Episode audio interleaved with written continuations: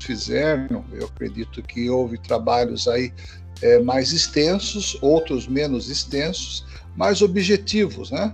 Mas todos, na realidade, aí desfilaram com, com as ideias que são muito recentes, que são muito pertinentes à época do, do Covid-19, o que o Covid-19 proporcionou para a humanidade, né? quais foram as transformações, as mudanças, etc. E é muito interessante a gente observar que cada um de vocês trouxe uma ideia diferente e muitas vezes aí até da, da, das fontes muito semelhantes. Isso me chamou muito a atenção. E que para que fique bem, bem explicado, bem assimilado esse nosso estudo, esse nosso tema, eu recorro ainda à Universidade Federal é, de Pernambuco, né, na Secretaria de Educação de Pernambuco também, com alguns estudos muito importantes sobre movimentos é, populacionais, que é a migração, a emigração e a migra imigração que nós vimos em aulas anteriores. Lembrando que daqui a alguns meses, né, eu diria que já estamos enfrentando esse processo, já, te, já estamos é, tendo esse processo é, e já está iniciando um movimento populacional. E esse movimento populacional é muito interessante porque ele desloca a cultura, a população e principalmente aquilo que se chama poder de barganha, poder de produção, poder de fabricação. Então vejam vocês que tudo que nós vimos em relação ao coronavírus, né, em relação às mudanças é, que aconteceram aí no Brasil e no mundo, é estudo da, já é alvo de estudo da geografia há muitos anos. E isso acontece porque a geografia ela estuda o ser humano, ela estuda a Terra, ela estuda tudo que é pertinente a aquilo que está próximo do ser humano que ele também utiliza como sendo é, o seu espaço, o seu universo e também a transição da sua, é, da sua vivência aqui na face da Terra. Esses slides são muito, muito interessantes porque eles trazem algumas é, dicas especiais, né? ou melhor dizendo, ele, ele fomenta aí algumas perguntas muito interessantes e atualizadas. Os movimentos populacionais, migrações, remontam a tempos pré-históricos, né? a tempos pré-históricos. Os seres humanos estão sempre à procura de lugares. Né?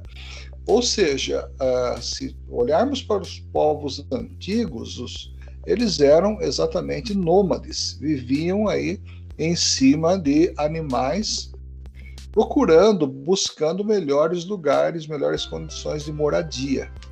E para que isso acontecesse, eles precisavam se deslocar. Né? E se deslocar era algo assim que trazia um corte na zona de conforto. Né? Ou seja, de conforto é, com bases, né? com bases daquilo que você já tem. Se muitas vezes você está num lugar e vai mudar para um outro lugar, você tem que deixar algumas arregalias que você tem. E por hora, até você se adaptar, isso é na, perfeitamente natural. Exemplo, quando nós mudamos é, de casa, né, de cidade, de bairro, você percebe que essa mudança ela traz aí algumas, é, algumas modificações na minha forma de ser e de agir. Pois não, Vitor, pode falar. Isso não acontece só com os humanos, os animais também fazem isso. Exatamente, muito bem lembrado, Vitor. Muito boa contribuição. Os animais, né, às vezes sofrem até mais porque tem menos recursos, porque eles só encontram com a natureza, né, só contam com a natureza. E a natureza ela é bem, é bem rústica, né? As coisas lá são já o ser humano, muitas vezes, ele, ele pode sair de um lugar e ir, para se deslocar e para algo melhor do que na realidade aqui, né? Eu sempre comento essa família é, de amigos que nós tínhamos em Piracicaba, eles se mudaram para a Inglaterra. E isso já tem aí mais de, de 20 anos. Hoje já nasceu, já nasceram os filhos deles. Eles conquistaram a cidadania permanente lá, mas ali eles precisaram adaptar em primeiro lugar com o inverno, né, que é muito mais rigoroso. O Brasil é, é verãozão, é quente o, o, ano todo, mas lá o inverno realmente é, é algo assim bem diferente do nosso tiveram que sair da zona de conforto, porque aqui eles moravam numa casa grande, né, uma casa toda espaçosa. Chegando lá, não, não, você não vai ter um emprego que você vai ganhar milhões, né? Então você tem que começar com um pouco. Aquilo foi evoluindo. Hoje eles estão, é claro que muito é, é, é muito melhor do que estavam aqui, porque conquistaram, pagaram o preço, se adaptaram, né? o idioma. Né? A fluência do inglês aqui no Brasil não é muito compatível com a fluência lá, é um inglês mais clássico, então tudo isso teve que se adaptar, não é mesmo?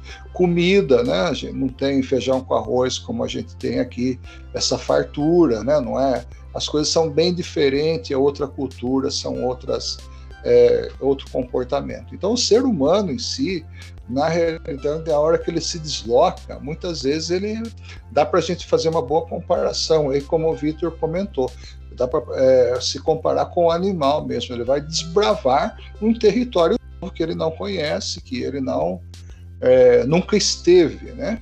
E claro, normalmente você vê na foto, aí está o, o, pai de família com os filhos, com a esposa, né?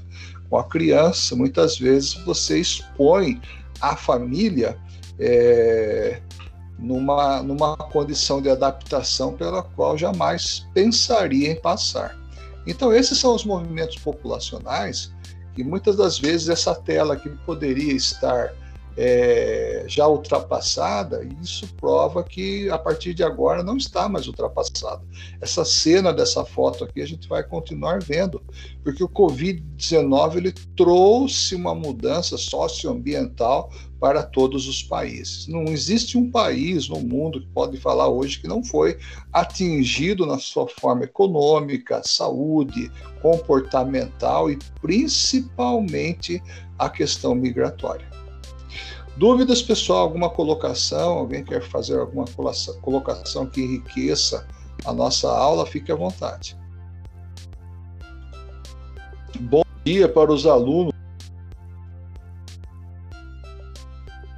Que eu não, não, não cumprimentei ainda, né?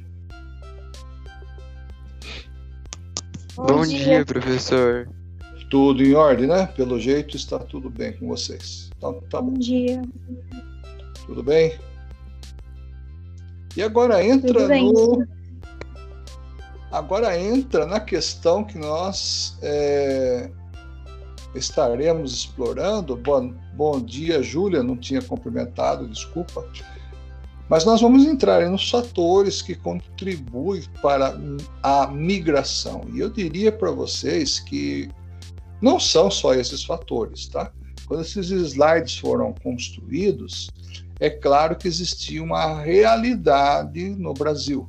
Hoje, no Brasil, já, já podemos dizer, dizer que existe outra é, realidade. Né? Aqui diz o seguinte: políticos, conflitos religiosos, conflitos étnicos, raciais, naturais e econômicos. Vamos por partes, recapitulando todo, todo o desfile que vocês fizeram no trabalho, os trabalhos muito bem feitos, com slides muito bem atualizados, vamos por partes e, reca recapitular. Políticos, né? É, eu associaria o político primeiro com o último, político e econômico que é o caso dessa família que eu comentei com vocês, que é, migraram para a, emigraram para a Inglaterra, né, não retornaram mais por motivos econômicos, não achavam trabalho, é, não achavam nem um trabalho digno que ele pudesse é, sustentar a família, ficou só na base de promessas. Então, tudo isso vai indo ao longo do tempo fazer um estágio. Isso é natural de qualquer estudante. Ah, e esse moço já fazia três, quatro anos que tinha concluído engenharia é, mecânica, depois fez pós-graduação, muito inteligente, inglês e espanhol fluente, e não, não, não titubeou, né? simplesmente apareceu a oportunidade, ele arrumou a mala, foi em primeiro lugar desbravar, né? como se fosse aí um, um animal em outro território. Chegou, chegando lá, a comunidade brasileira, o consulado, viram muito, muitíssimo bem, né? abrindo as portas realmente, e aí ele começou a trabalhar o que ele ganhava lá, é pouco ainda, era comparado a algo assim, quase que é, exatamente na função de um, um engenheiro mecânico, para vocês terem uma ideia, a discrepância de valores políticos e econômicos. Citaria os dois por quê? Político. Em primeiro lugar, muitas vezes a pessoa fica no país dela aguardando uma oportunidade de trabalho, uma oportunidade de colocação, e essa oportunidade ela fica só na promessa. E se ela ficar só na promessa, ela acaba frustrando a pessoa, né? Então eu não, eu particularmente eu não critico, eu nunca critiquei a pessoa que escolhe outro país para uma segunda é, cidadania, para um, uma, uma segunda nação, né? Não porque até porque nós brasileiros também recebemos o quê? Árabes, americanos, ingleses, alemães. É, você anda na você anda na 25 na Avenida do Estado, no, na, na, Avenida Paulista, em São Paulo, na hora do almoço, no cair da tarde, movimento que tem lá, você, você ouve pelo menos três idiomas passando por você ali. Né? Olha quantas pessoas de outros países estão fazendo vida no nosso país. E o país, e o nosso país, graças a Deus, né, pessoal, sempre teve portas abertas, independente de governo, não vamos falar de política aqui, mas independente de governo, a política de cidadania do Brasil sempre foi calorosa. O brasileiro sempre recebeu bem o, o aquela pessoa, né, o imigrante, sempre recebeu bem por causa da daquilo que é realmente o Brasil, né? um país, é, diria que abençoado por Deus. Pois não, Kelvin, fique à vontade. Professor, é, é mais fácil as pessoas dos outros países virem para o Brasil do que nós brasileiros ir para outros países, tipo norte-americanos, não é? Bom, atualmente, um minutinho só, Vitor. Atualmente as, as fronteiras mudaram muito, né? É, está se focando mais, pelo que eu tenho acompanhado, pessoas que vão, saem do Brasil, é, o foco em si, tá? O foco e você vai entrar naquele país. É claro que depende do momento. Por exemplo, os Estados Unidos hoje tá, está num momento de eleição, então não é uma boa, é, não é uma boa hora de você migrar para aquele país. É, porque está existindo uma certa mudança interna, né, um conflito interno. Nós acompanhamos aí, o racial terrível que abalou o mundo todo, aquele policial é, é, branco agredindo o sujeito negro e, deixa, e levando ele a óbito. Isso é um absurdo, tá? Isso, isso fere totalmente os direitos humanos, fere qualquer, é, é qualquer é, diria assim, qualquer conceito, tá? Uma coisa que nós temos no nosso Brasil, nós temos o racismo no nosso Brasil, mas não é nessa proporção, né? Aqui a gente vê negros casados com brancos, com é, uma, uma, miscigenação de raças sem problema nenhum. Agora, certas regiões do estado, dos Estados Unidos, pessoal, é realmente a coisa muito, muito forte mesmo. Então, eu diria, Kelvin, que dependendo do momento, tá?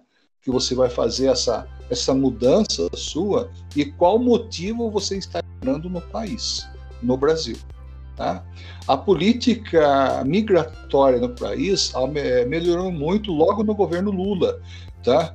É, ou até um pouco antes. É, eu me lembro porque eu tive pelo menos três ou quatro famílias que eu me despedi daqui do Brasil.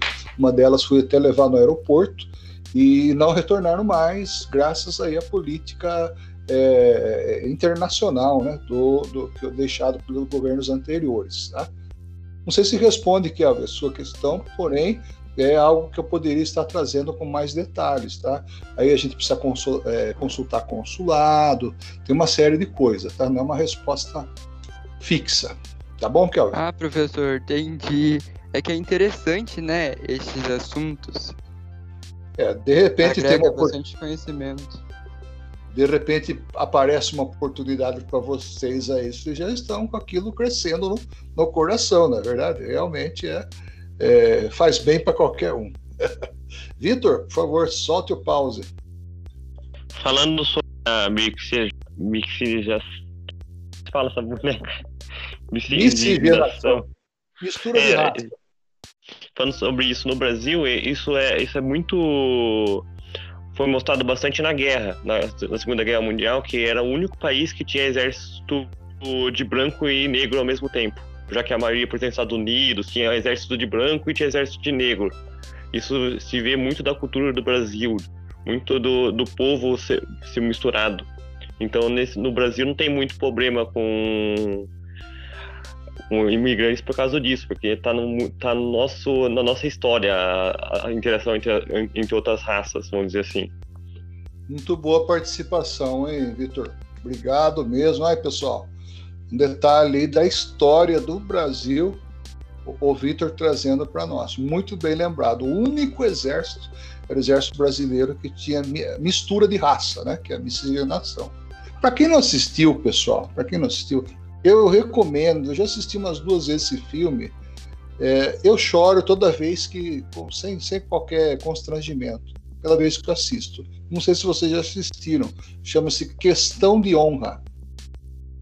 É a história de um soldado da Marinha dos Estados Unidos, né, que ele passa por uma questão de racismo e num determinada viagem que for por Coraçado fazer uma manobra, um outro soldado branco deixa ele exposto a um acidente e ele acaba perdendo parte da perna. E ele era mergulhador, mergulhador de grandes profundidades. Vocês precisam ver o, o, o- filme inteiro, é comovente, o esforço que o moço faz para tentar alcançar a patente dele de novo, tá? E não é por causa do problema físico dele, porque a gente sabe que hoje existe prótese para quase tudo, né? É por, por, causa da raça que ele tinha. Então, amigo, amigos meus que já tiveram lá, pessoal, confirmam, tá? Que realmente a cultura americana, a cultura alemã, a cultura russa, realmente, dificilmente eles, eles se misturam, tá? Esse conflito, ele gera realmente uma rejeição total. Aquilo que aconteceu com o policial nos Estados Unidos, é, levando a óbito o, aquele senhor negro, basicamente é a expressão do que é o conflito étnico-racial, tá? O absurdo que é realmente. E muito bem lembrado pelo Vitor, o único exército que sempre alistou, né? Na minha turma, me lembro como se fosse hoje, tinha um pelotão quase que completo, era até bacana de ver, porque era um pelotão cheio de, de, de negros, mas também tinha loiros e também tinha japoneses, né? Tem uma meia dúzia de japoneses. Então a gente olhava assim e perguntava que idioma que tem que falar aqui, né? Para eles entenderem. Era mais por aí. Pois não, Vitor? Eu pensei bastante sobre o Brasil na guerra e realmente o Brasil ele fez muitos marcos importantes. Por exemplo, o Brasil na, na época da guerra, já que tinha muito negócio de muitos povos lá no exército, houve muito caso de, dos, dos brasileiros irem lá porque conheciam as línguas, tipo eles conseguiam fazer muito porque conhecia a cultura dos inimigos, conhecia eles fizeram várias coisas. E também um acontecimento que aconteceu foi no, nos Estados Unidos, houve uns casos lá que um soldado americano ele acabou entrando em contato, em contato com os brasileiros. Daí, na época que voltou nos Estados Unidos, ele, ele atacou, atacou o exército pra, pra, sobre os casos racia, racistas que aconteceram e, e criou um movimento na época. Você vê que trabalho bonito, né? Que trabalho bonito. Aliás, o, o, brasileiro ele se vira, né? O brasileiro tem fama de dar os seus pulos e conseguir fazer qualquer coisa, um absurdo, né? É, na, na ocasião, na, nessa ocasião, quem não assistiu esse filme, assista, não é, não é grande, tá? Ele vai mostrar o que é realmente o racismo dentro dessas escolas, tá? E ainda, infelizmente, existe, né? Graças a Deus, aqui no Brasil, a coisa tem, tem mudado bastante. Conflitos religiosos, pessoal. É aquela coisa, né? aquela, aquela, pessoa, aquela pessoa que normalmente ela é bitolada, né? Só a religião dela acontece, só a religião dela serve, e quem não for dessa religião, você tolera, você não vive. É, existem aqui no Brasil muita, uma, é, uma, é um dos países que mais liberdade cristã a gente tem. Né? A gente vê nos canais de televisão, nos canais de rádio, internet, porém existe aquele, aquele fanatismo que faz com que haja conflito. Né? Há pouco tempo atrás eu participei é, de uma de uma seleção para dar aula num colégio de geografia, né? Mas eu iria trabalhar com o Fundamental 1 e 2. E por questões éticas, pessoal, não cito nomes aqui, né? Por questão ética mesmo, mas de tudo que eu havia passado, o diretor pedagógico e o diretor da escola só faltou falar para mim que eu não estava sendo contratado é, porque eu não pertencia àquela determinada religião. Então eu percebi isso muito nítido, né? A gente tem sensibilidade, a gente sabe é, o, o, que está acontecendo ao nosso redor, né? Eu fiquei bem entristecido não por causa da vaga do colégio, né? Fiquei bem entristecido por ainda existir em pleno século XXI um pensamento, uma direção de escola pensando assim, né? Então são coisas conflito religioso ele separa as pessoas, né? Ele não traz aí um, um comportamento com mais qualidade e principalmente selecionando é, sem acepção, né, sem diferença qualquer pessoa, qualquer pessoa. Pois não, Vitor? É a famosa doutrinação, não é mesmo? Do que, famosa doutrinação. Que o, alguém que com seus valores se junta com outros e com seu poder tenta doutrinar as pessoas, tentam deixar sempre perto as, as pessoas que ele, que ele concorda e deixar longe as pessoas que não, não, que não concordam. Exatamente. Certa ocasião, Alexandre Magno foi chamado pelo clero da Igreja Católica, né, para tentar impor a doutrina, fazer o doutrinamento dos soldados que Alexandre Magno foi tido como excluído da sociedade, porque ele disse: não, vamos separar aquilo que é, é da guerra da guerra, aquilo que é, que é santo é santo, não tem, não tem mistura. Se você for perceber na história de Alexandre o Grande, ele, ele é totalmente excluído da Igreja Católica. Posteriormente, que os papas foram percebendo que não era é, a, a, a, profissão dele, né, o ofício, o objetivo dele era outro. Né? Inclusive, é, quando ele queima a biblioteca de Alexandria, né, coloca fogo naquela biblioteca, é, o clero se levanta de uma forma é, indignada com a atitude que ele havia tomado, achando que realmente ele era do diabo. E o povo estava quase sendo convencido, né? Porque o marketing, você sabe que o marketing viral é aquele que funciona, né? Você for dar, se você for falar mal de um supermercado e ter, ter um restaurante, Daqui a pouco, o boca a boca, né, o ombro a ombro, funciona mais rápido que rede social. Naquela época funcionava assim. Né? Então é exatamente esse doutrinamento que você comentou. Separa literalmente as pessoas. Naturais, naturais são aqueles tipos de conflitos que normalmente não tem muito o que fazer, né? Por exemplo, Beirute, que foi perdeu parte da cidade lá com o bombardeio ou a explosão, desculpa, lá no, no porto de Beirute, né? Você percebe que aquela região ficou totalmente inóspita, né? Sem condição de ter ali vida. Então, as pessoas que normalmente viviam ali, é natural que vão buscar outros países, outros lugares. O Brasil sempre abriu as portas para o Líbano. Existe em São Paulo uma colônia muito grande, a colônia é, libanesa no Brasil. Então, é, pelo que aconteceu ali, né, não vamos entrar no mérito da questão, mas o, pelo que aconteceu ali, as catástrofes naturais, as condições naturais de convivência ficou bem impossível. Então, com base nesses critérios, pessoal, eu apoio totalmente a pessoa arrumar as suas malas e partir por uma vida nova, uma vida melhor, uma vida com mais oportunidades. Eu vejo que todo ser humano, todo ser vivente, seja independente da raça, da cor, da religião, tem um lugar, tem direito ao lugar, ao sol, tá? Não estou querendo aqui fazer apologia à migração tá? de forma alguma. Simplesmente estudando a migração com vocês, eu tenho certeza que todos os seres humanos têm direito a um, a um lugar melhor. Os fatores econômicos são, sem dúvidas, fatores pre predominantes. Né? Por que predominante? Porque a família ela precisa se vestir, precisa se alimentar, ao transporte, você precisa de trabalho. Como é que você vai ficar num totalmente destruído? Como é que você vai ficar num lugar onde você não pode entrar no supermercado porque você tem uma outra raça, né? Esse amigo meu, há pouco tempo, ele esteve no bairro do Brooklyn, nos Estados Unidos, e ele disse que é, é coisa assim assustadora. Tem certas padarias, certas, certas lojas que um, um negro não pode entrar ali porque é branco que administra é, um japonês, um coreano também não pode. Então, é, quando traz essas notícias para nós, a gente fica chocando, chocado, porque no Brasil há uma liberdade muito grande. Né? No Brasil, você vê onde você vai, está tudo misturado e, entre aspas, aí uma, uma harmonia, pelo menos, de liberdade. Dúvidas aqui, pessoal, colocações. Vamos ouvir agora um pouco do Kelvin, do Nicolas. É, alguma opinião da Júlia Almeida ou então da Júlia Provase. Fique à vontade.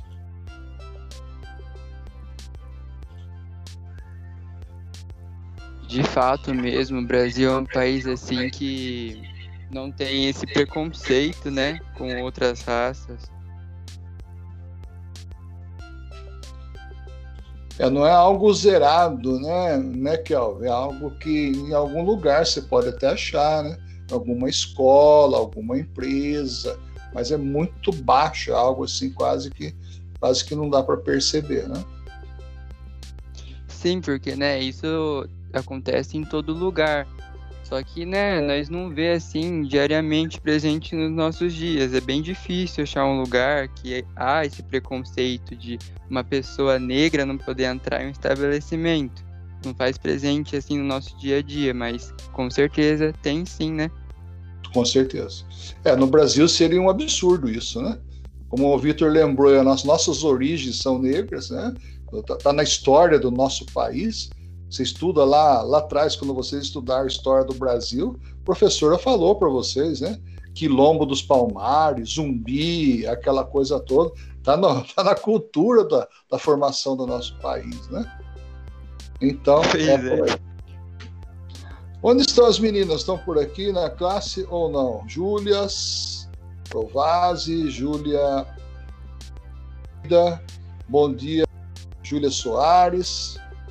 Seja bem-vinda e vamos fazer algum comentário. O que vocês acham dessa desse assunto, por favor?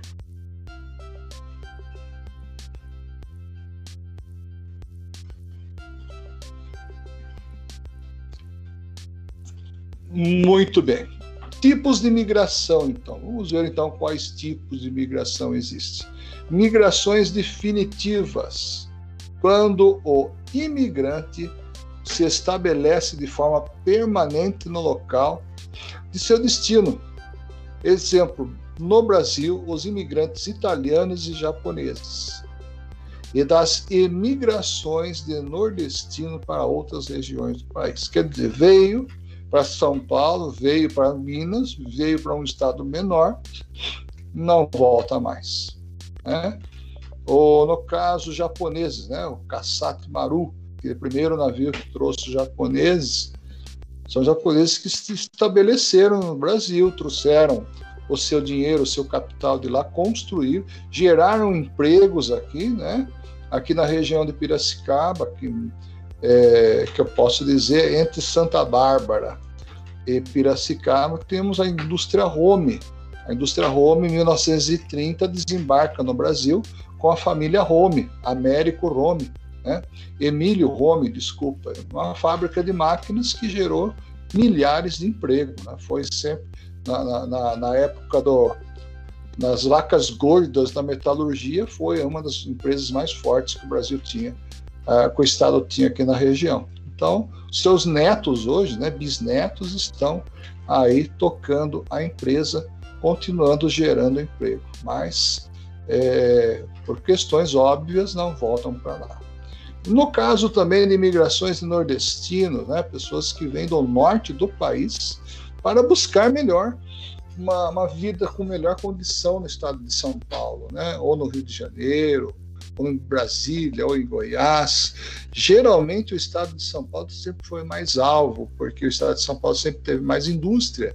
E, entre aspas, na, no tempo das vacas gordas, a indústria era um mercado que era a fatia de mercado que mais bem pagava. Eu estou citando aqui o mercado metalúrgico. Né?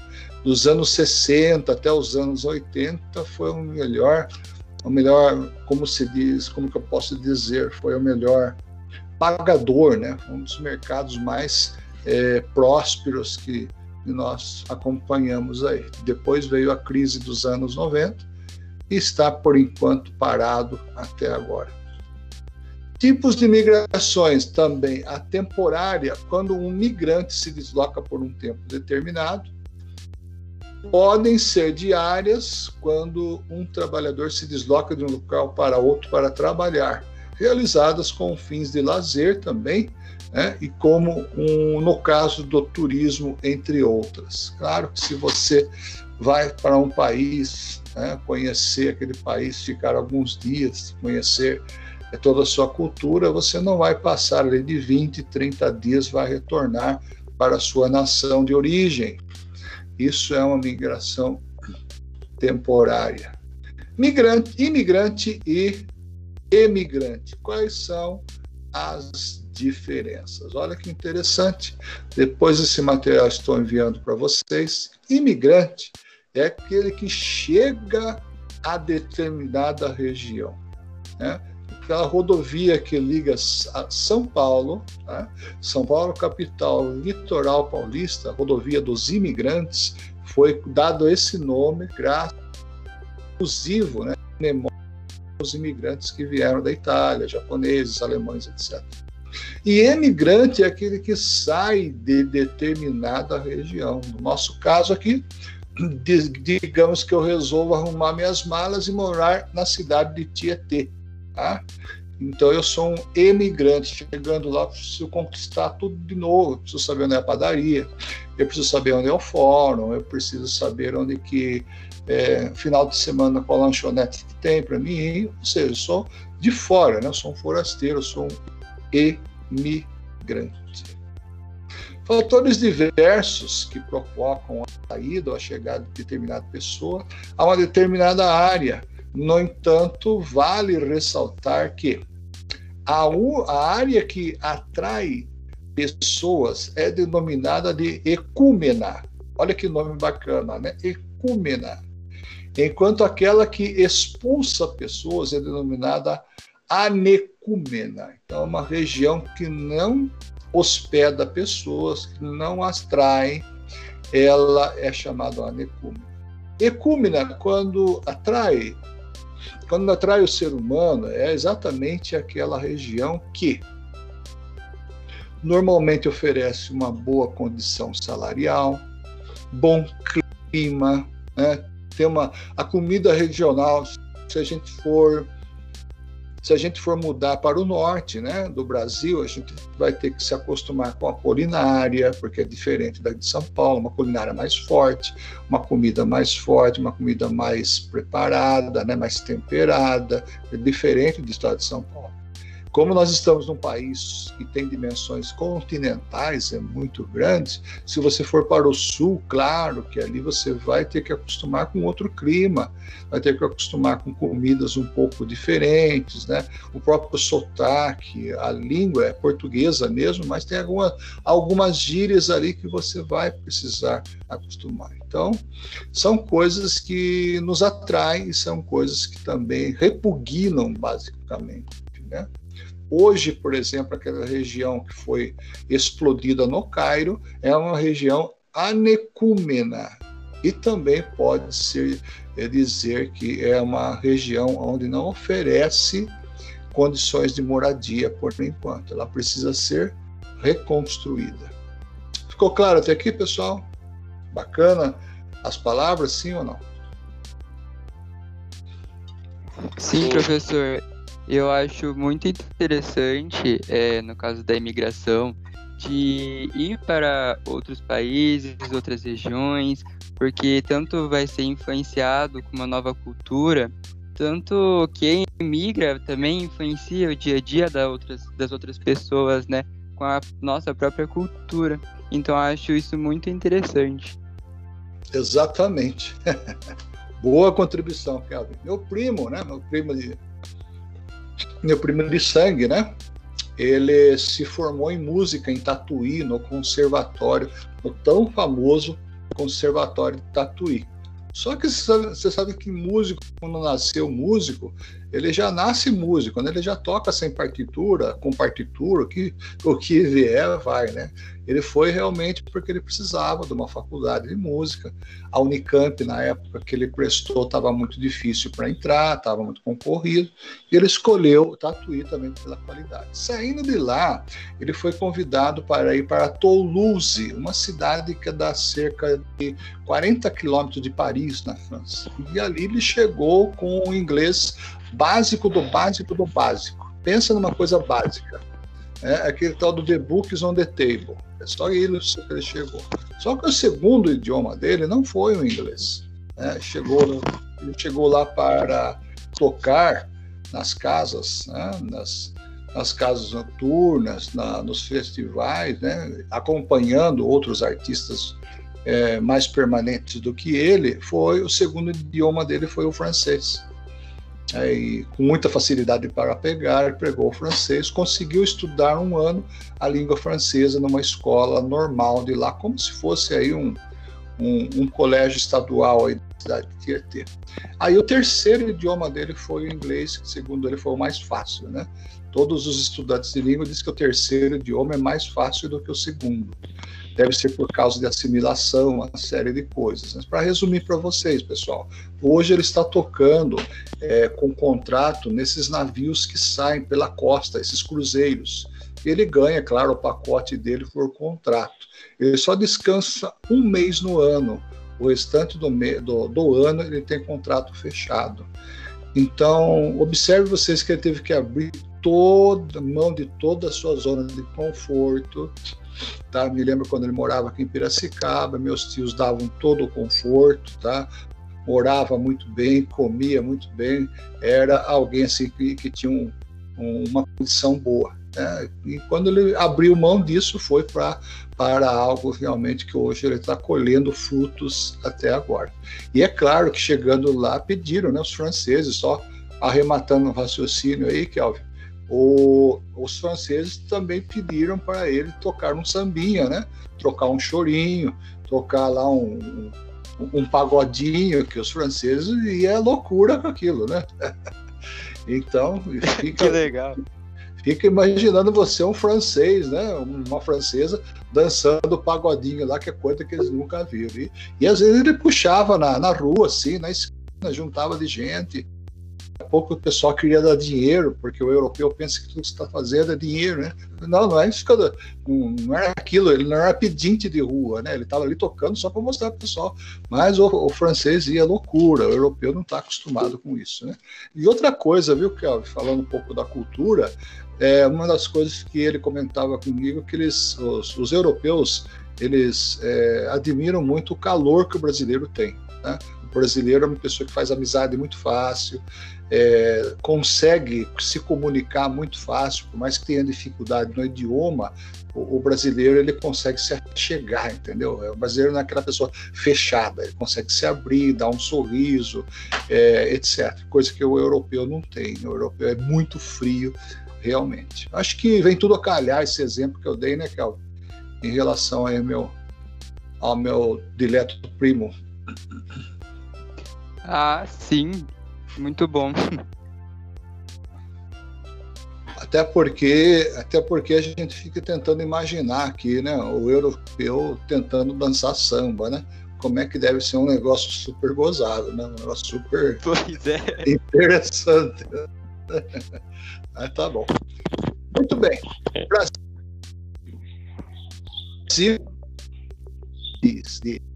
Desculpa. É, aí Chico Buarque, né, um dos maiores poetas, escritores que a gente com, é, conhece né, na literatura brasileira, inclusive as, as, paródias dele, a poesia dele já estão também no, no, nos vestibulares, né, como literatura e, e, letras. Mas aqui o Para Todos, né, de Chico Buarque, essa música aqui talvez seja um tanto estranha para vocês, mas a letra aqui disso que fala que ele vem de uma descendência totalmente distante da dele. E mesmo assim, no Brasil deu certo por causa aí desse, desse da vida que o brasileiro tem. Depois eu vou enviar para vocês. Em relação ao espaço de deslocamento, as migrações podem ser classificadas em migrações internas ou nacionais. Olha que interessante. Quando realizadas dentro de um mesmo país, as imigrações, as migrações internas são chamadas de intrarregionais, né? internas dentro de região. Quando feitas de uma região para outra, já as migrações internas feitas dentro da mesma região são denominadas interregionais. Então, olha que interessante, né? É, de um estado para outro, eu também posso, eu também posso é, me tornar migrante, né? Aqui em Piracicaba teve uma família que, vieram do, que, que veio do Rio Grande do Norte, sem estudos, sem condições, batalharam, estudaram, os três filhos da, do casal, só um entrou numa faculdade particular, os dois nas universidades federais, tá? estão muito bem hoje, porém deixaram lá em cima o cariri, né? como diz, deixaram quase que a miséria. Vocês verem contando como que era a dificuldade para comprar um remédio, para assistir uma televisão, é, para se deslocar de um lugar para outro. Tem regiões ali só no lombo de animal. Né? e atualmente ter aquele, a vida que eles têm aqui em Piracicaba é algo assim fantástico, né? A gente se emociona de ver é, como realmente não somente o esforço, né, dessas pessoas, mas também a cidade que recebeu. Eu tenho certeza que aí em, em, em Cerquilho, né? Eu tenho certeza que em Cerquilho também deve ter migrantes, deve ter pessoas que vieram de outros estados e também pessoas que vieram de outros países também, né? tenho certeza daquilo que eu, que eu estou falando. Dúvidas até aqui, pessoal? Alguma colocação?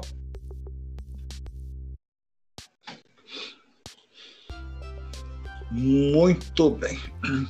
Tipo de migração, né?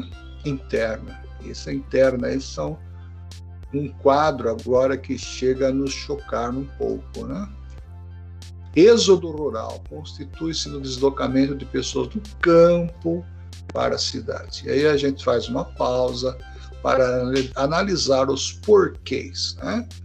Existem diversos porquês, existem diversas é, situações que levam uma família a, a migrar do, do seu local, local de origem para um local é, onde ele vai ter oportunidade.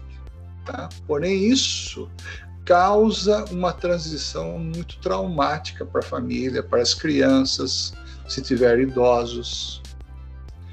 É, eu não sei se vocês já assistiram um filme chamado Rodado na África. E a África, aquela região da Zâmbia, é uma miséria tremenda, né? O chão muito seco, o solo muito seco, não dá quase nada. É, o menino que descobriu o vento. Eu não sei se vocês já assistiram esse filme. Se não assistirem, procura no YouTube que você vai encontrar. Fantástica a trajetória do menino, ele queria estudar, não tinha condições, uma miséria tremenda. Né? Primeira oportunidade que ele teve de ir para os Estados Unidos, ele foi. Ficou mais perdido que nordestino em São Paulo. Tá? Se nordestino chega em São Paulo, não sabe para onde ele vai. Dá até dó, né? A gente que é paulista chega lá, você tem que estar no GPS, no mapa Mas é incrível que esse menino acabou trazendo um benefício para a casa dele e depois ele vai estudar física depois que ele fez o ensino fundamental, né, o colegial, depois ele entra numa universidade para estudar física e ali ele coloca, ele constrói um gerador com base naquilo que ele fez, ele deixou lá no meio da, do deserto, né, da, da África.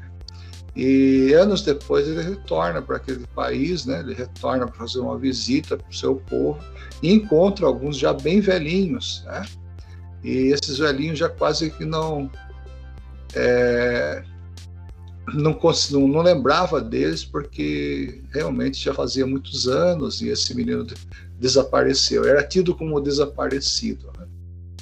Então vejam vocês, pessoal, que existem histórias da migração interna é, que deu certo e histórias da, da, da, migração interna também que não deu certo. Né?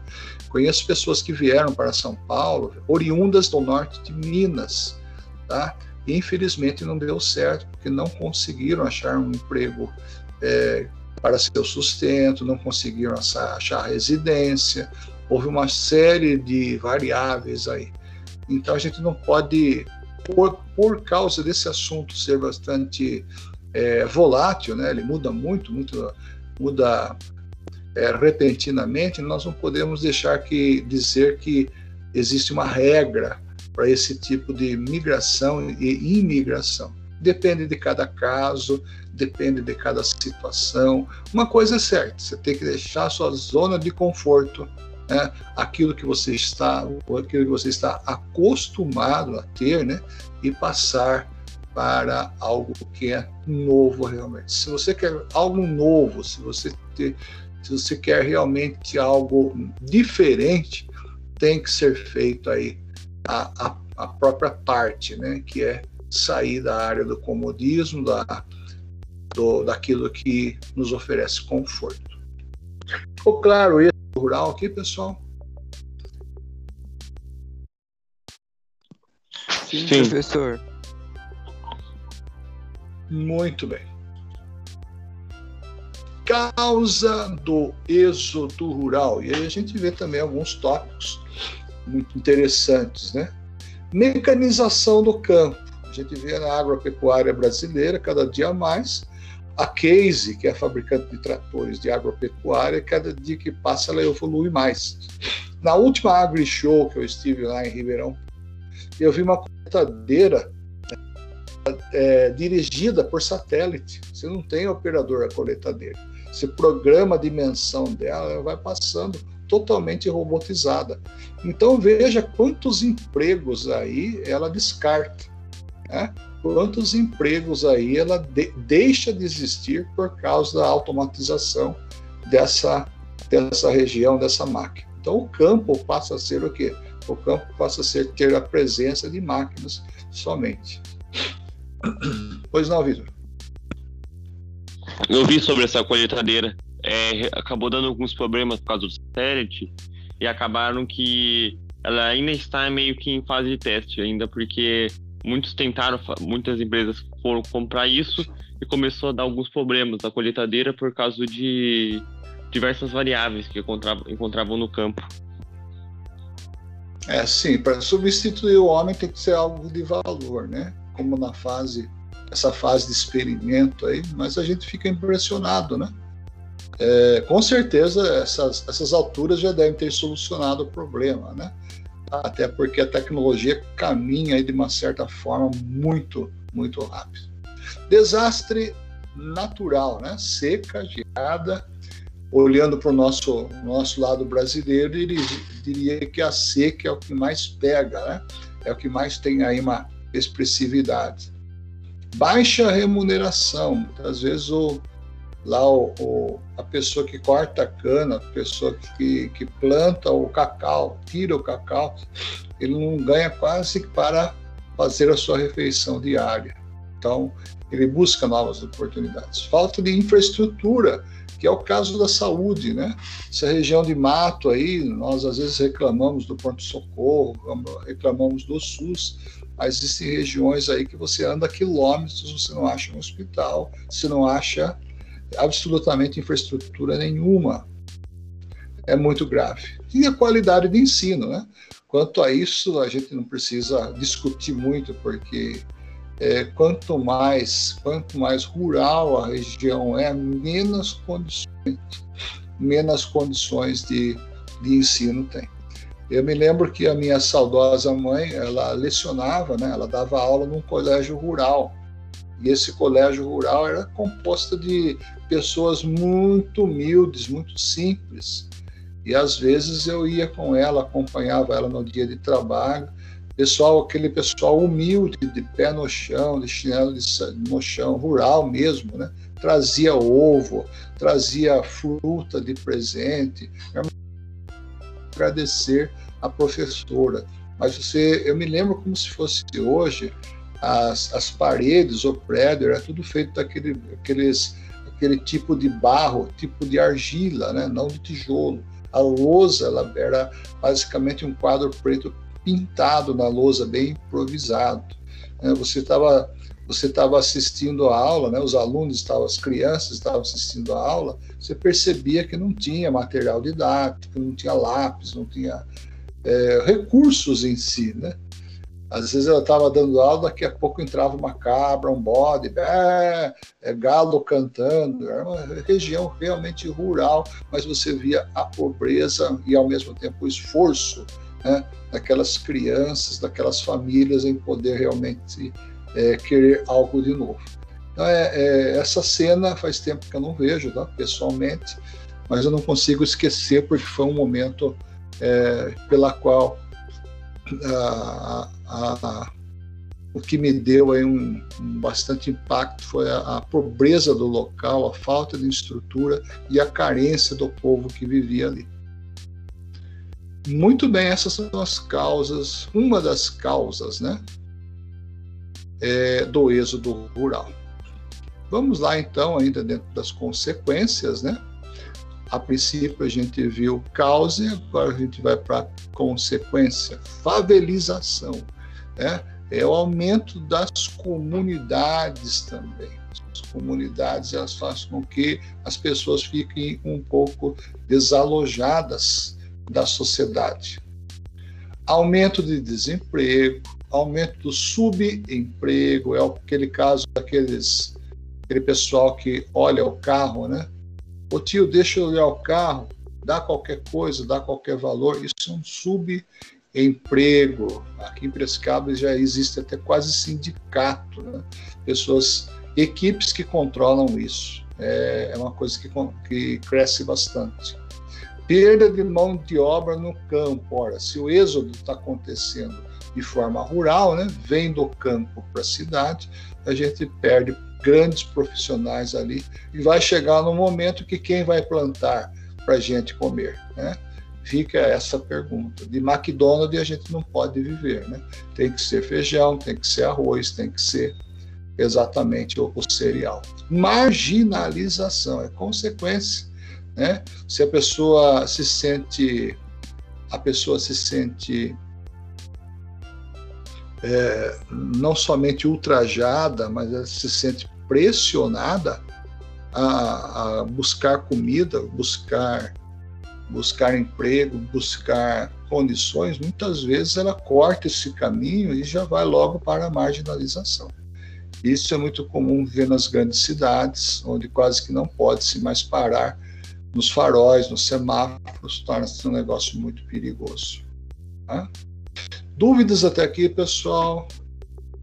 Dúvidas até aqui em relação ao processo migratório